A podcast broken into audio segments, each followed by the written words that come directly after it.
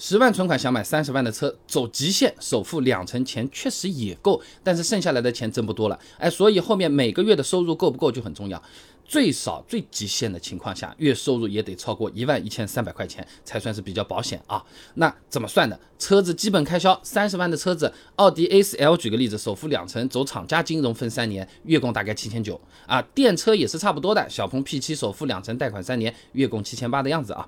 然后呢是养车的钱，保养、油费、保险、维修、违章，不管大城市还是小城市，开销也是相对接近啊。那一年开一万公里来算的话，油车保养稍微贵一点啊。啊，还是刚才的 A4L，六年保养费用均摊每年两千八百二十五，油费七千七百四十块钱，保险六千块钱左右，加上一年五百块钱的违章，一千两百块钱的维修基金啊，平均呢每个月大概要一千五百二十二块钱。那如果说一年下来什么违章都是没有的，磕磕碰碰啊，修车啊，基本上也都是不遇到的，那有可能比刚才说的费用低一点啊。接着看电车，首先保养的话费用更低，呃，小鹏 P7 每年五百二十五块钱，还没油车的零头多啊。然后就是电费，加充和外面充。充电各占一半的话，一年大概一千五。保险的话呢，车主实际价格看一下，也差不多是六千左右。违章和维修基金，那大家一样啊。总计每个月平均呢，大概八百十。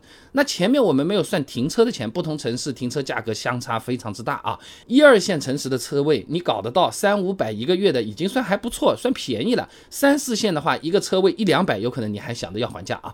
那另外呢，不同的城市大家消费支出情况也不同，对吧？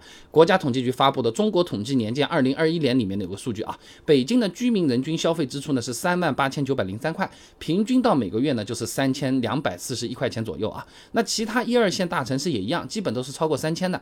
那么四五线城市每个月消费支出可能只有大城市的一半。你比如说甘肃的天水，二零二一年居民人均消费支出呢是一万七千四百五十六块钱，平均每个月一千四百五十四。湖北十堰居民人均消费支出呢一万八千一百七十一块钱，平均每个月一千五百十四。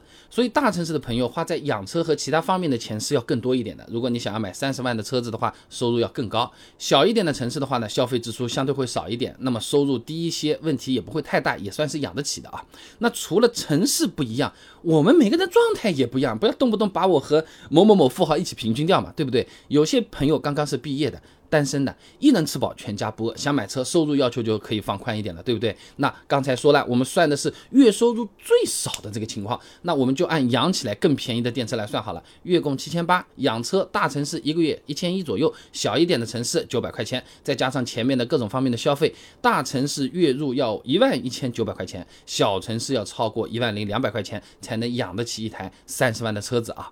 这个可是纯理论，你要注意啊！每个月进账一万二，贷款。返还七千八，收支是能平衡，但这个平衡是不太健康的啊。曾爱军发表在《理财周刊》上有篇论文，合理安排家庭收支上，他这么说啊：家庭结余比例在百分之四十比较合理，但对于收入不高、花钱较多的年轻朋友们来说，结余比例呢可以低于刚才说的那个水平，但最低不要少于百分之十。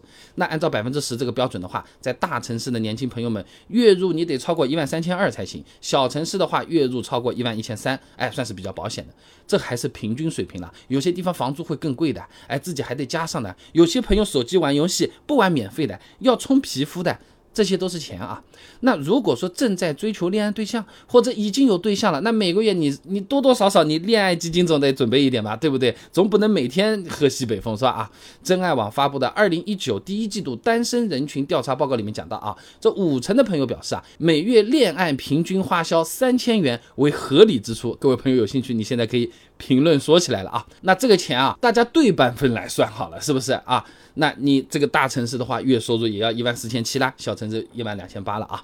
那如果说已经是成家立业了，属于有家庭了，有房贷了，还有小孩子了，三有人群，收入要多少？先看房贷，大城市、小城市差别也是大的啊。猎聘大数据研究院二零二一职场人居住与通勤调查报告里面说啊，这一线城市每月房贷在五千块以上的职场人占比超六成，那房贷五千到八千之间的占比最高，三线及以下城市呢，近六成职场人月供在三千块钱以下。然后养孩子总要钱吧，子女教育费用，前程无忧发布的。二零一九年国内家庭子女教育投入调查里面有个数据的啊。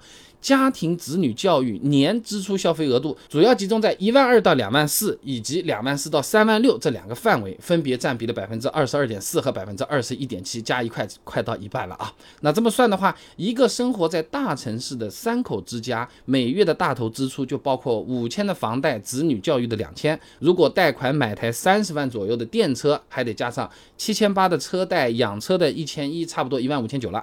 然后人均消费里面，我们刨去住房和交通。两个大人每月还要一千五左右的生活开销，小孩的话按照七百五来算，这部分还要还三千七百五，总共就是一万九千六百五十块钱了。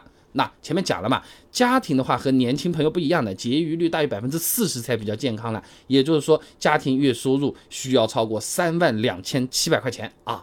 那如果是小城市的话，家庭月收入呢要超过两万两千九百块钱才算是比较健康的。各位朋友怎么看？评论区等你来啊。所以总的来说，存款十万块钱，贷款买三十万的车，不管在哪种情况下，其实都会有比较大的负担。买虽然是买得起啊，实在想买，买之前最好冷静一下。